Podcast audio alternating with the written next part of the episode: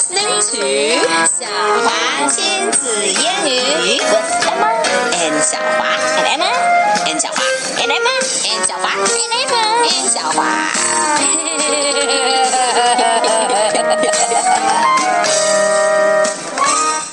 Okay, Emma, let's tell the Oxford Reading Tree story.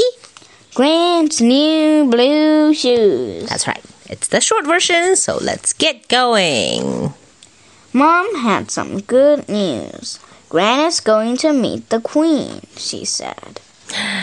What good news! Is it true? Yes, it is. Good for Gran. A car drew up. It was Gran. I am going to meet the Queen, she said. We knew. Good for you, said Mom. What great news. You're in the newspaper. Here, see? I will need to choose a new dress and a hat and a new shoes. And new shoes. Okay, said Gran. Phew. Gran got a new dress. She had a new hat and new blue shoes. Will I do? You look cool, Gran. The time flew by. At last, Mom took Gran to London.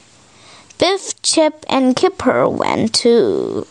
It's cute. Yes, it is. The Queen lives here, said Gran. It's huge. That's Biff. Mm-hmm. Oh no! The heel on Gran's new blue shoe came off. What can I do? Gran was upset. I can't meet the Queen with no heel on my shoe, she hmm. said. Oh, it's broken. What can I do? I can lend you some blue blue boots, said the lady. Oh, but they look too small. Thank you anyway. I can glue the heel on, said a man. I have a tube of glue in my van. But it will take too long. Thank you anyway.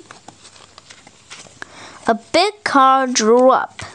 A flag flew on the roof. Ooh. Who is it?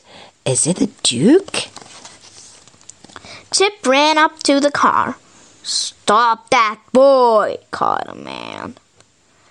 Excuse me, will you help us? called Chip. Please, please, we really do need your help. The car stopped and a man got out. It- How can I help?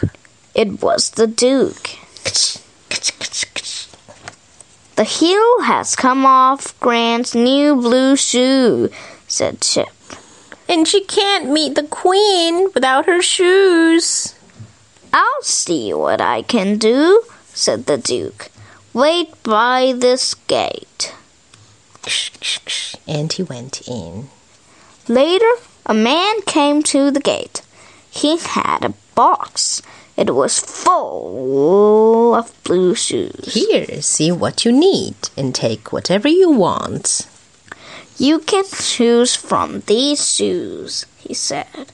Okay, let me try them on. Gran went to meet the Queen. Dang, dang, dang, dang, dang, dang. I do like your shoes, said the Queen. They look quite lovely. Gran's blue shoes will be big news, said Biff. Cool shoes. Phew. and that's the end of the story. And so, Goodbye. goodbye.